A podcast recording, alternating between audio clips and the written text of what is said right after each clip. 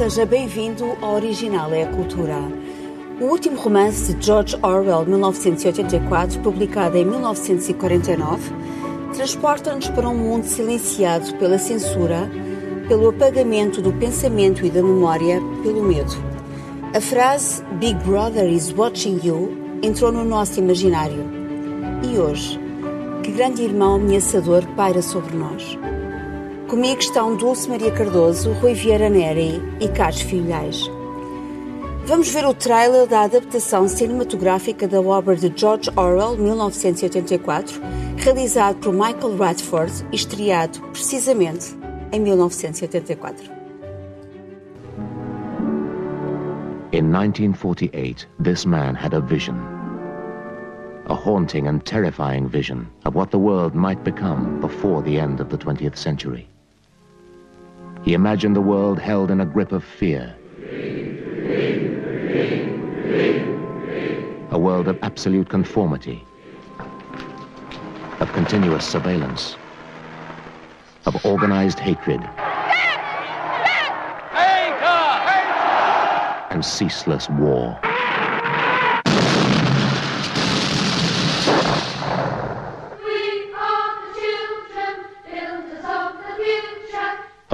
Where pleasure is forbidden, where language and history are being systematically destroyed,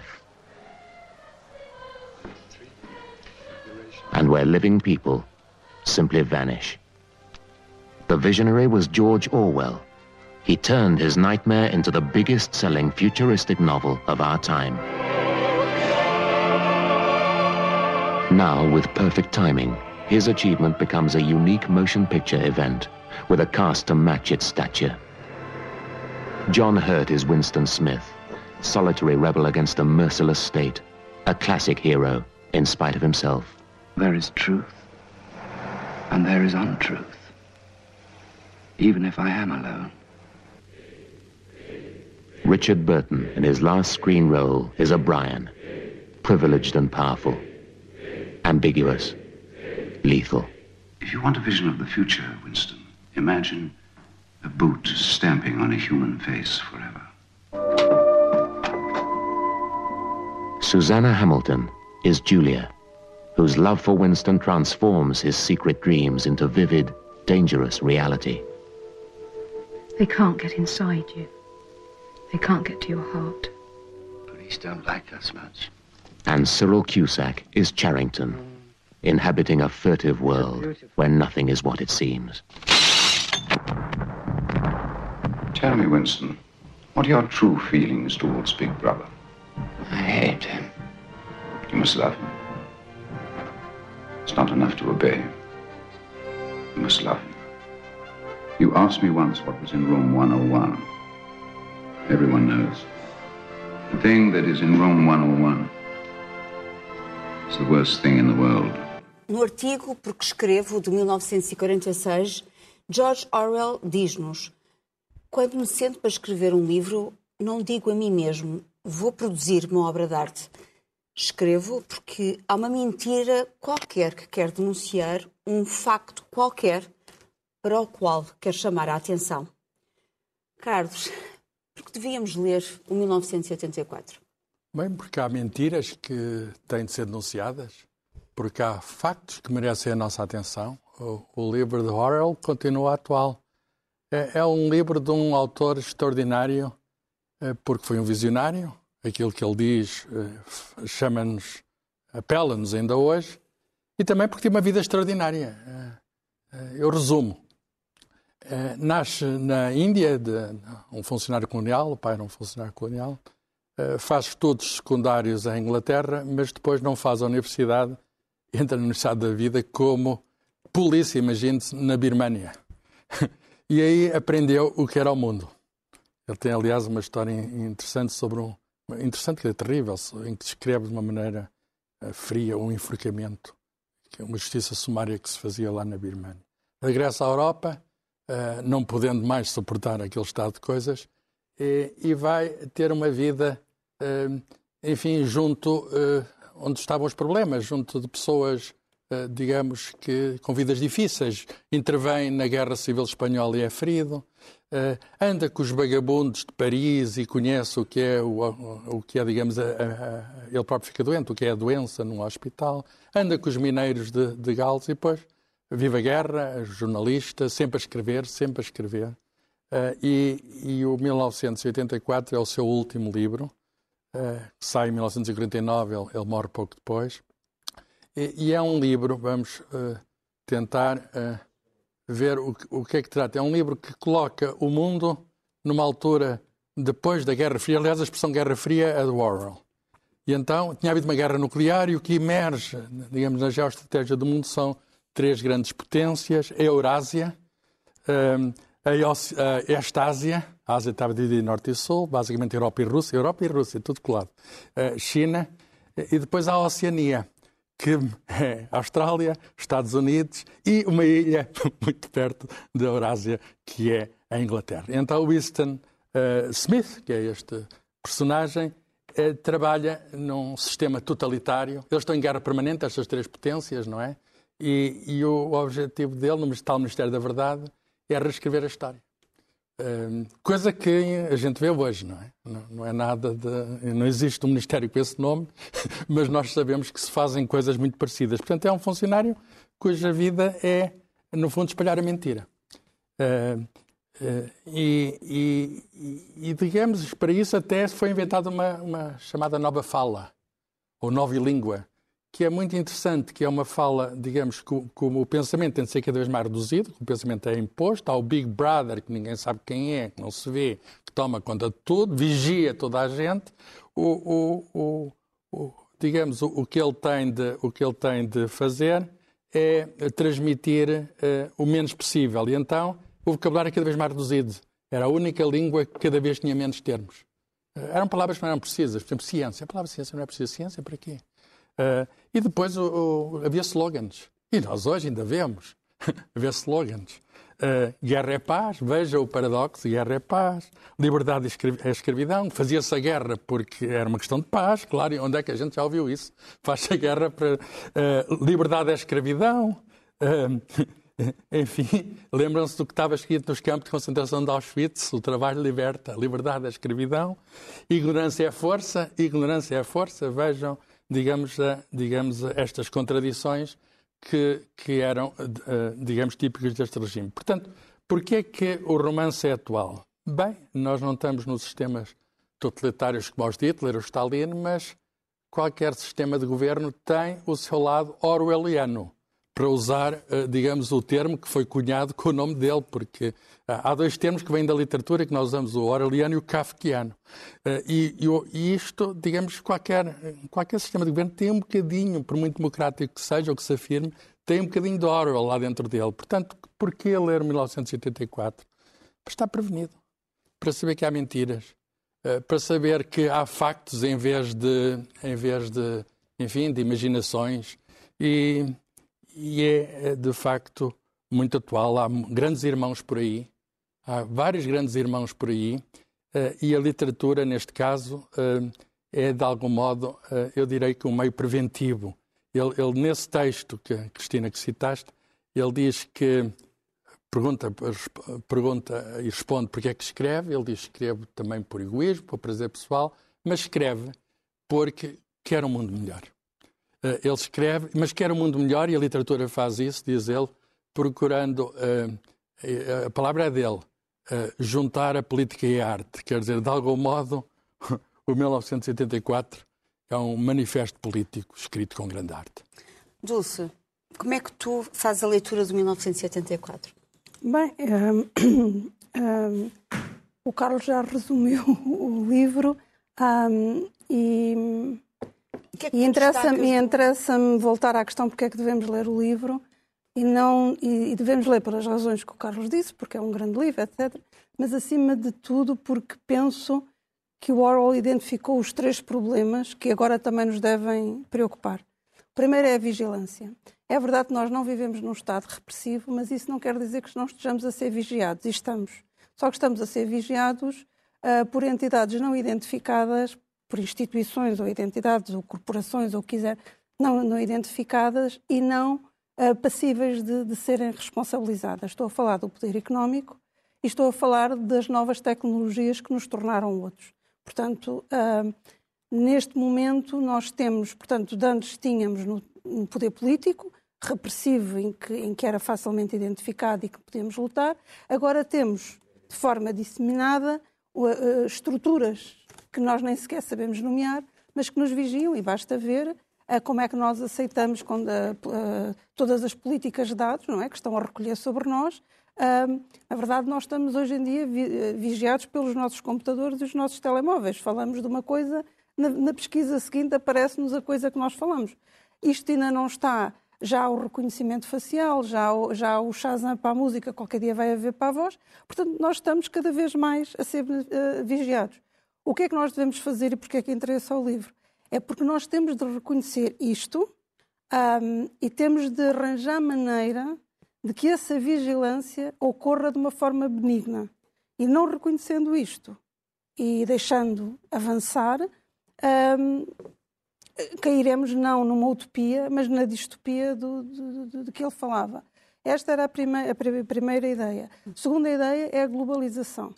Um, portanto, uh, ele dividiu o mundo em três, não é?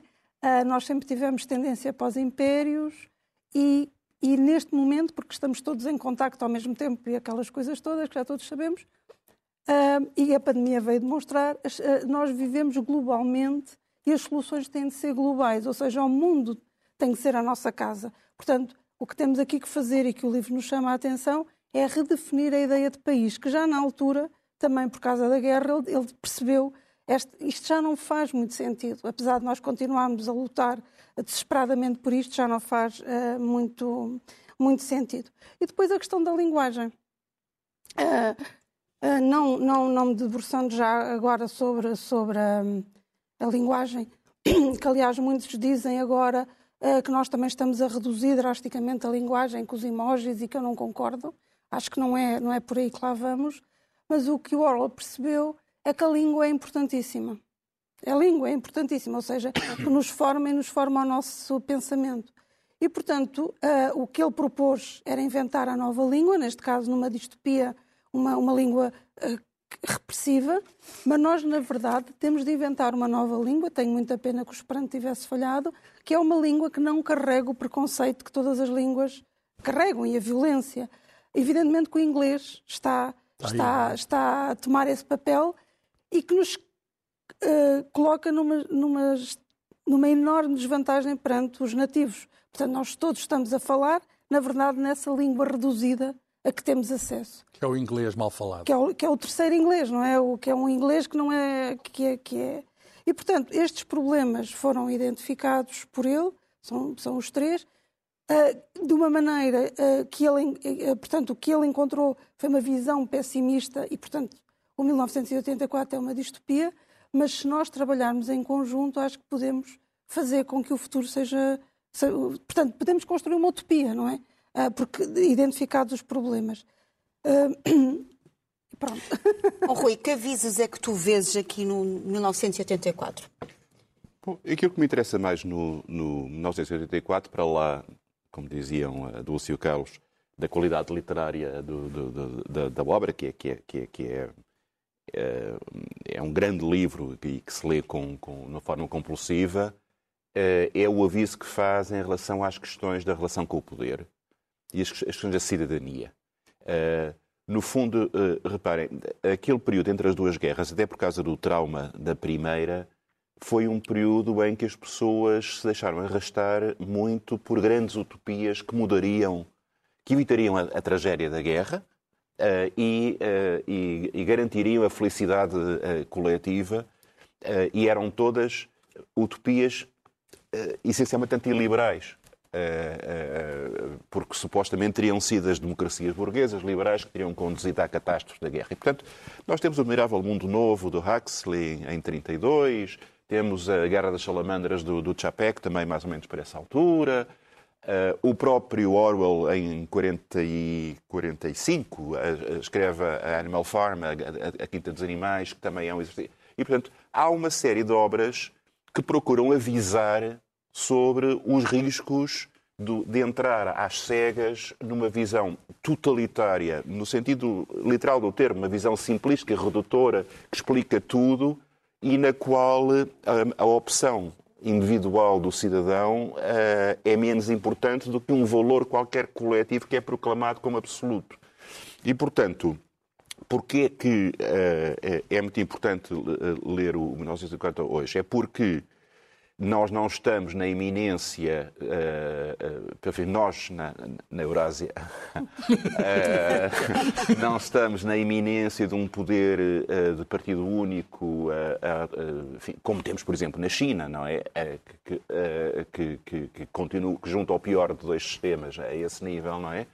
Mas temos órgãos de poder igualmente ilegítimos que gerem cada vez mais a nossa vida e que estão completamente direcionados para dimi- diminuir a nossa margem de opção enquanto cidadãos individuais. Eh, quer dizer, nós estamos cada vez mais manipulados por, por exemplo, por, por- não por um partido único, um comitê central um partido, mas por um, entre aspas, comitê central de CEOs de grandes empresas que têm uma capacidade de decisão enorme sobre a nossa vida, sobre os nossos padrões de consumo, sobre eh, É o, é o nosso Big Brother? é são vários brothers, quer dizer, é uma irmandade eh, que se Sisters odeia. é e que há menos, não é? se- Como? Sisters. Exato. Eh, quer dizer, Brothers and gladi- sisters. são, são rivais e, e disputam o mercado entre elas, mas estão de acordo em relação à lógica que permite a sua emergência e, que- e que têm cada vez mais um poder esmagador em relação a nós. Reparem, hoje em dia, o famoso modelo da, da empresa como a estrutura perfeita da inter-relação, não é? É, faz parecer eh, o stalinismo, eh, em alguns casos, uma democracia liberal, é? porque a relação de poder, de subordinação cega eh, à, à hierarquia da empresa, a capacidade de vigilância que, que a empresa tem sobre o processo de trabalho de quem lá está. Cada vez mais há monitorização e verificação para saber se cada etapa foi rigorosamente cumprida e se espremeu todo o sumo que podia se espremer de, de cada um dos, dos, dos trabalhadores. Cada vez mais há uma espécie de eh, eh, lógica de lambe-botas para a ascensão dentro dessas estruturas. Quer dizer, eh, este mecanismo de poder e as consequências de poder absoluto e estas consequências tremendas para o que há da liberdade, da criatividade, da individualidade, do direito à diferença, são tremendas na sociedade contemporânea.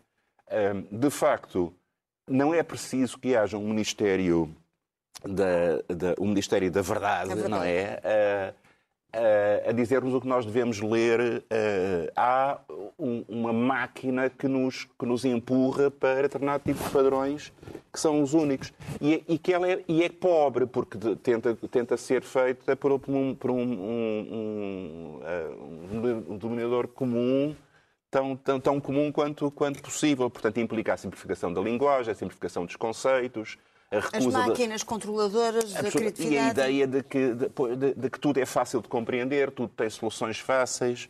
Ahm, há, há uma espécie de igualitarismo ah, pelo empobrecimento que, que- que- que- que- do próprio pensamento que é, que é tremendo. E, portanto, as questões fundamentais de- do, do 1904 do Orwell não são aquele de regime específico que ele descreve, são os princípios da opressão que, que- que nós vemos que existem cada, cada vez mais na nossa, na nossa realidade, eh, multiplicados por uma capacidade tecnológica que está intuída, que está sugerida no 1984, mas que ele não podia imaginar que fosse. Quer dizer, quando nós pensamos hoje, eh, no outro dia vi um documentário assustador eh, sobre umas câmaras que vigiam as, as aulas das crianças na China para saber se eh, a postura física da criança revela menos atenção ou distração. E se houver um indício de, de- de menor concentração, há um relatório, e há uma senhora que diz, não, eles não vão ser castigados, mas vai um relatório para os pais para chamarem a atenção de que devem concentrar-se na aula. Eh, E isto é cada vez mais verdade para o movimento das pessoas na rua, para o movimento das pessoas na rua virtual da internet. Cada um dos nossos espaços virtuais ou reais está cada vez mais a ser vi- vigi- vigiado e cada uma das, das potenciais infrações a essa norma ampla que se faria democrática pela unificação absoluta, e, portanto, e- que é exatamente o contrário, é cada vez mais perigosa, cada vez mais punida. Portanto, é um aviso, é um aviso contra a unicidade imposta pelo poder. Neste livro, A Era do Capitalismo da Vigilância, da Shoshana Zuboff, uma socióloga norte-americana, que tem aparecido também em muitos documentários, nomeadamente este do Social Dilemma. Aliás, começa com uma frase do Sófocles que diz que nada imenso entra na vida dos mortais sem uma maldição. Parece premonitório.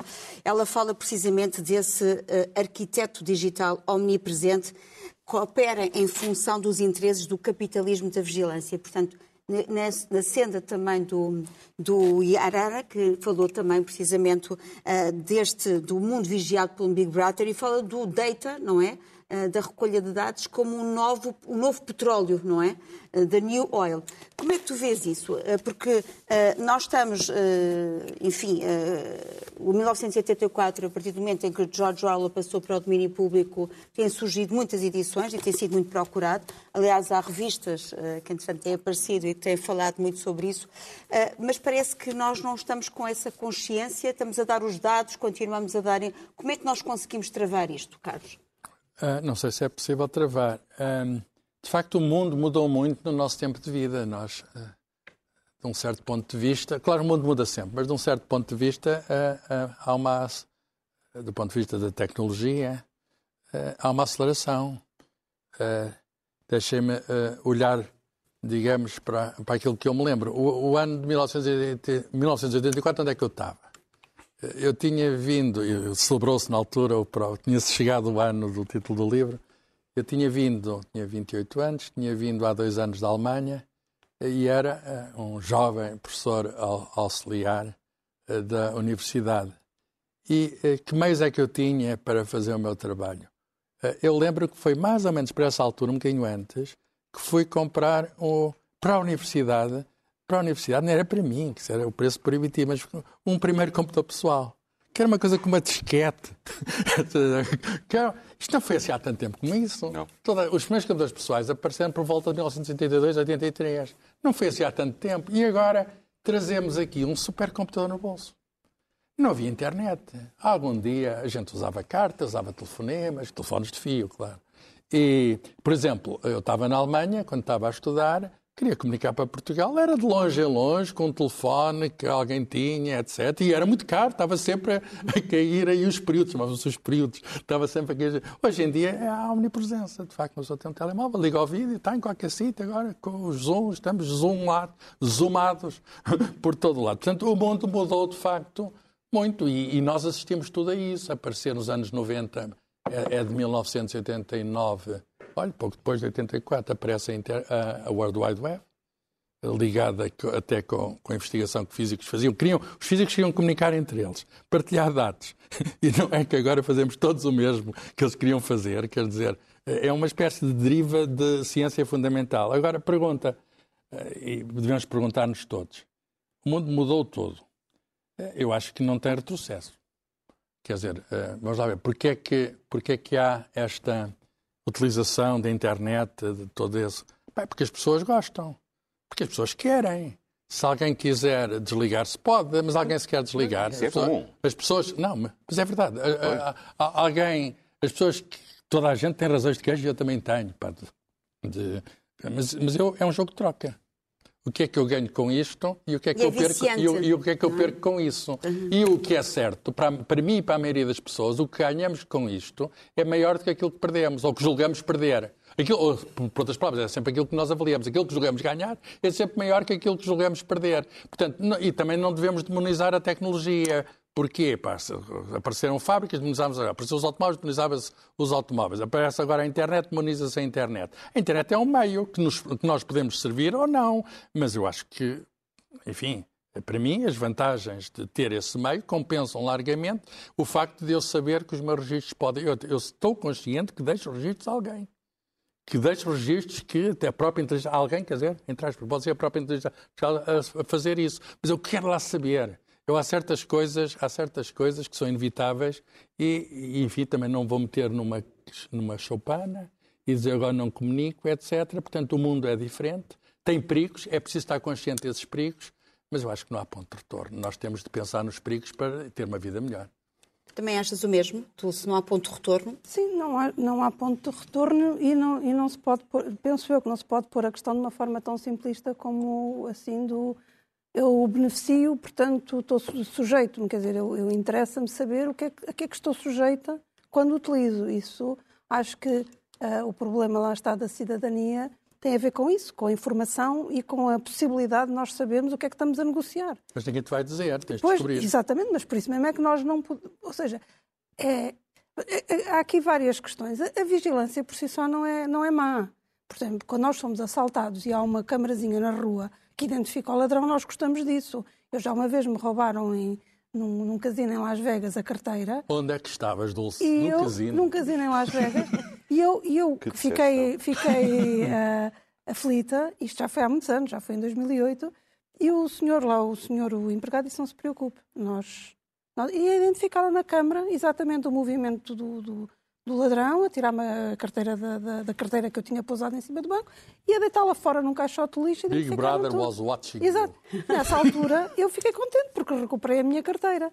Portanto, há sempre aqui uma tensão entre liberdade e segurança, não é? Ah, ahm, e que, quando mais fragilizados estamos, e por exemplo, todos nós ah, achamos também bem, que aqueles que não podem tomar conta de si sejam vigiados. Portanto, ou seja, seria um, um problema não vigiá-los. Portanto, a vigilância, por si só, e esta, esta ideia de, de estarmos a ser ah, mapeados, digamos assim, por si só não é mau. O que é mau é o que é que fazemos com isso. O que é que os, os poderes, os tais poderes invisíveis, estão a querer fazer com isso. E o que estão a fazer co- com isso são coisas péssimas, como aliás se vê em relação agora a uma, uma que nos diz respeito a tudo, que é as vacinas, e que há pouco falávamos em off, que são das patentes, por exemplo. Ou seja, o mundo sabe que há vacinas, mas há um, um poder económico as farmacêuticas, se- seja lá o que for, que, não, eh, que se impõem para que, a produção das vacinas ah, não se faça atempadamente e não seja distribuída por causa de uma questão que é o Não, mas eles, eles fazem atempadamente e é distribuída. Só que é que é distribuída é quem tem dinheiro. Claro, e quem tem mais poder de negociação. É tão Por simples isso, isso. Aí eh, funciona a economia. não é? Claro, evidentemente, mas é essa coisa, aí funciona a economia que nos vai tramar.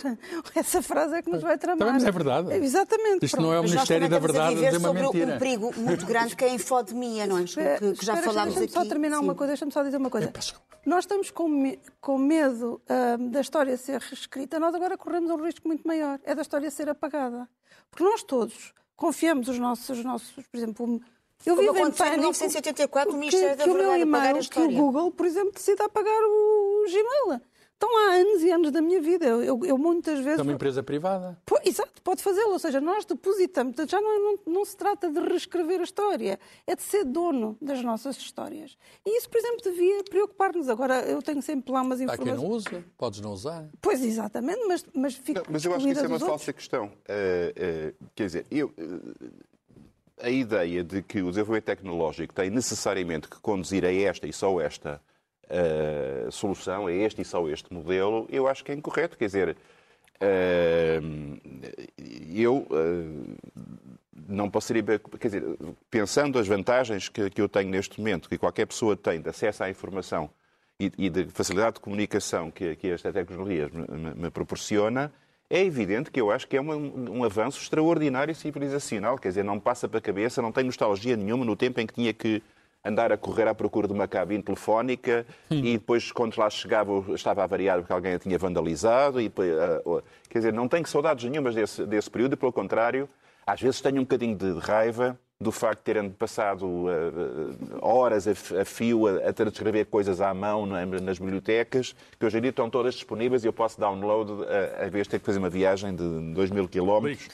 Ah, portanto, mas essa é uma raiva infantil. A questão que se põe é até que ponto, em troca dessa, de- de- dessa, de- dessa vantagem enorme, eu ah, estou a ceder ou não demasiado do, do meu direito sagrado a um grau de autonomia e de intimidade eh, que deveria ser, ser, ser, ser, ser respeitado. Porque é muito fácil invocar o interesse comum eh, de forma absoluta contra a autonomia.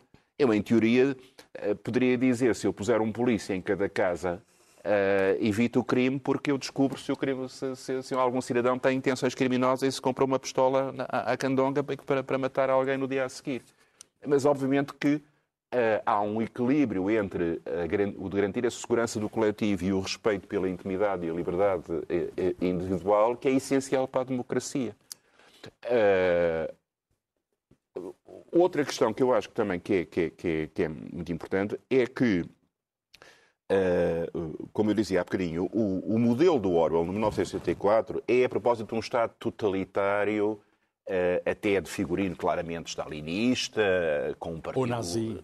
Sim, mas é- ali é mais pensado especificamente, tem, é- tem a ver com o percurso do próprio, do próprio Orwell, que era um homem de esquerda e que se foi desiludindo com algumas das grandes utopias uh, uh, uh, uh, pelas quais até tinha lutado. Portanto, há, uma, há um modelo, um, digamos, há uma reação específica e depois há uma mensagem muito mais ampla que se aplica a todas as ditaduras e todos os poderes totalitários.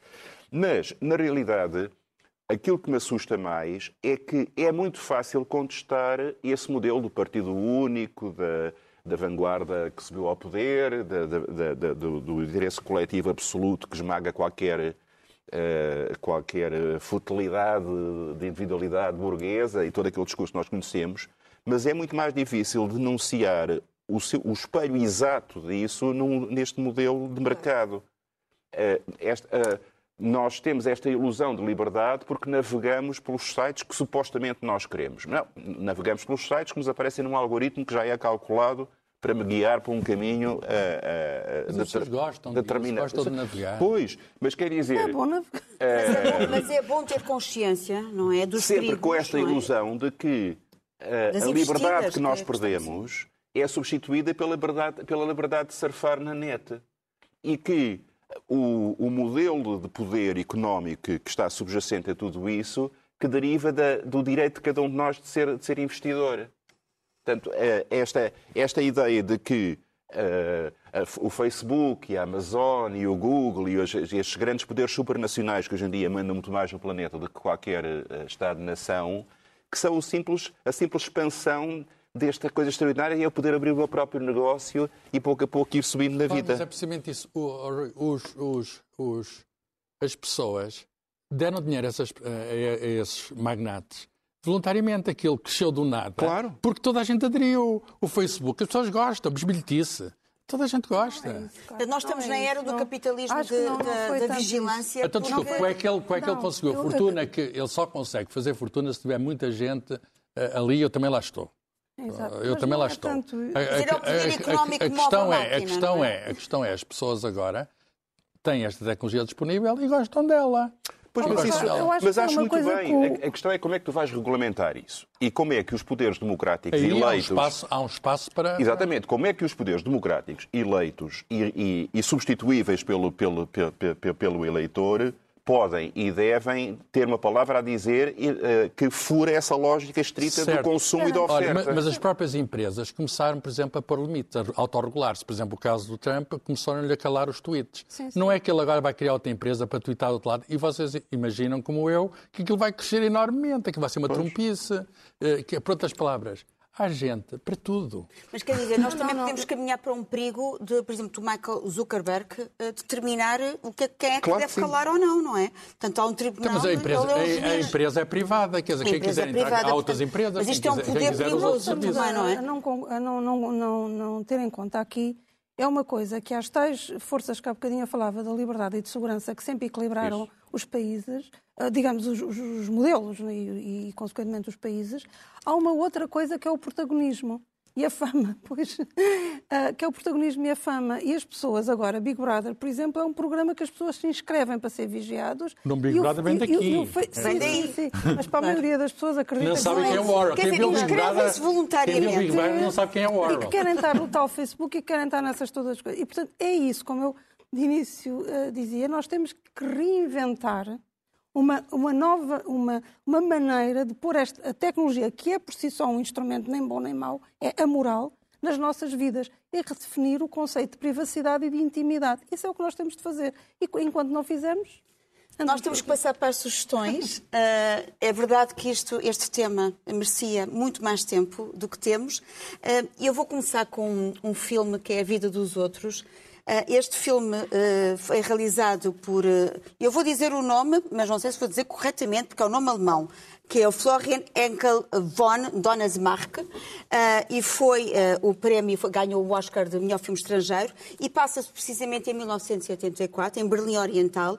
A população vive sob vigilância apertada da Polícia Secreta da Alemanha Oriental. Stasi. A Stasi, e há um agente da Stasi, que é um funcionário exemplar, corretíssimo, que se oferece para vigiar um escritor considerado o único escritor não subversivo lido no Ocidente.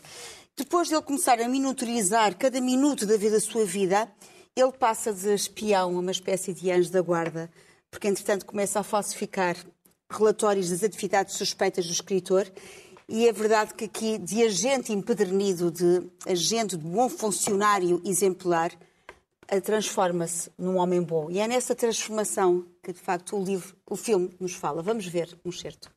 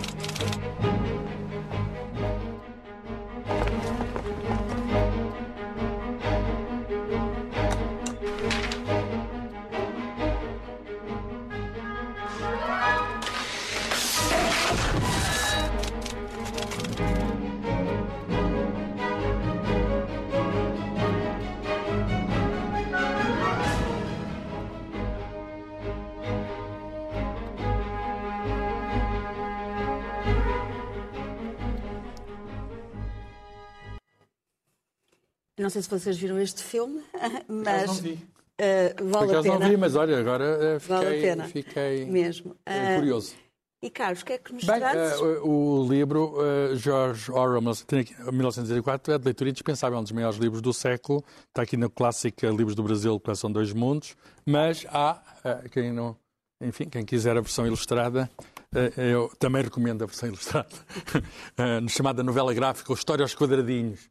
Portanto, uh, George Orwell, a novela gráfica, o autor é um brasileiro, Fido Nesti, que aliás já tinha feito os Lusíadas aos Quadradinhos. Portanto, ele só faz grandes obras aos quadradinhos. E eu mostro, de facto, eh, enfim, não é a mesma coisa que ler o livro, embora há aqui partes do livro. Portanto, a última parte, o apêndice sobre a, nova fala, está tal e qual, sem quadradinhos, não é? Eh, mas eh, é uma maneira de entrar na atmosfera, uma interpretação visual da atmosfera do, do 1984. Portanto, há em filme e há também há em quadradinhos. Eu só vou acrescentar que a tradução é, foi, é da, da Ana Luísa Faria, Deste, da edição da nesta. Da edição da, da Antigona.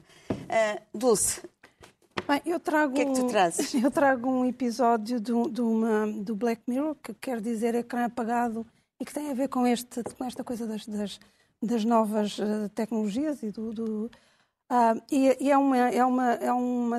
Já vai em, que- que creio que, cinco temporadas, e portanto todos os episódios val- são muito bons e, e- e- lembram-nos sempre de que pior do que não ter, hum, de, do que uma má ideologia é não ter ideologia.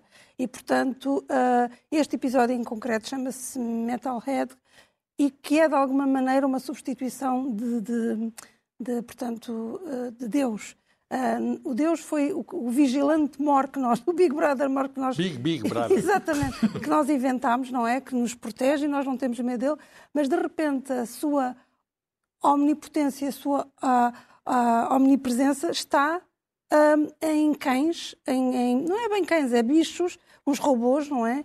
Ah, que são baseados naquele Big Dog do, do Boston Den ah, e que hum, perseguem as pessoas. E é um episódio muito interessante que também tem a ver, curiosamente, com o capitalismo. vamos ver. Anyone? Hello? I can't talk for long. We found a dog at the warehouse. I've lost it for now. But my guess is it's still operational. if I don't make it back? I've always loved you all. Estes queijos estão em todo lado. É como são combinados. São, digamos, a versão. Rui, o que é que nos trazes? Uh, um bocadinho na linha do que eu estava a dizer, quer dizer, uh, esta, este risco do poder absoluto, este risco da vigilância absoluta tem a ver com esta fé cega na capacidade do mercado uh, de ser produtor de valores morais por si só e de se autorregular e, e, e de se auto-moralizar, por assim dizer. E o que eu acho essencial é que nós, sem abolir as virtudes, digamos, eh, estritamente económicas da concorrência de mercado, consigamos fazer equilibrar essa, essa, esse predomínio absoluto da, da capacidade de, de, criação de uma norma moral por parte do mercado com valores que não são económicos, que são humanísticos, que são uh, de decência, que são de, de, de, bondade, que são de virtude, uh, sob pena de ficarmos prisioneiros desse modelo. E, portanto, eu trouxe-vos duas coisas. Um é um mini poema do Luís Filipe Castro Mendes, que se chama precisamente A Misericórdia dos Mercados. E ele diz: Nós vivemos da misericórdia dos mercados. Não fazemos falta. O capital regula-se a si próprio e as leis são meras consequências lógicas dessa regulação, tão sublime que alguns veem nela o dedo de Deus. Enganam-se. Os mercados são simultaneamente o Criador e a própria criação. Nós é que não fazemos falta. Eu acho um poema muito bonito e muito oportuno e, e, acho que nesta. Liga bem com a música? Liga bem com a música se nós uh, escolhermos a música certa. E a música certa que eu escolhi foi que, uh, neste sono de confiança absoluta num monstro que nós estamos a alimentar, nós temos necessariamente que acordar. Uh, e, portanto, eu trouxe uma das canções heroicas do, do Fernando Lopes Graça, diz precisamente isso: Acordai, aos que embalais a dor. Eh, vamos ouvi-la, esta canção que foi tão importante na oposição à ditadura fascista em 1945.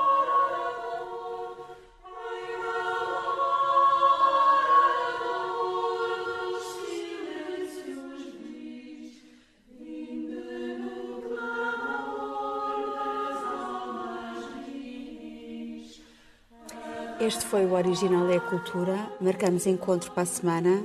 Até lá, lembre-se, todo o tempo. É bom tempo para a cultura.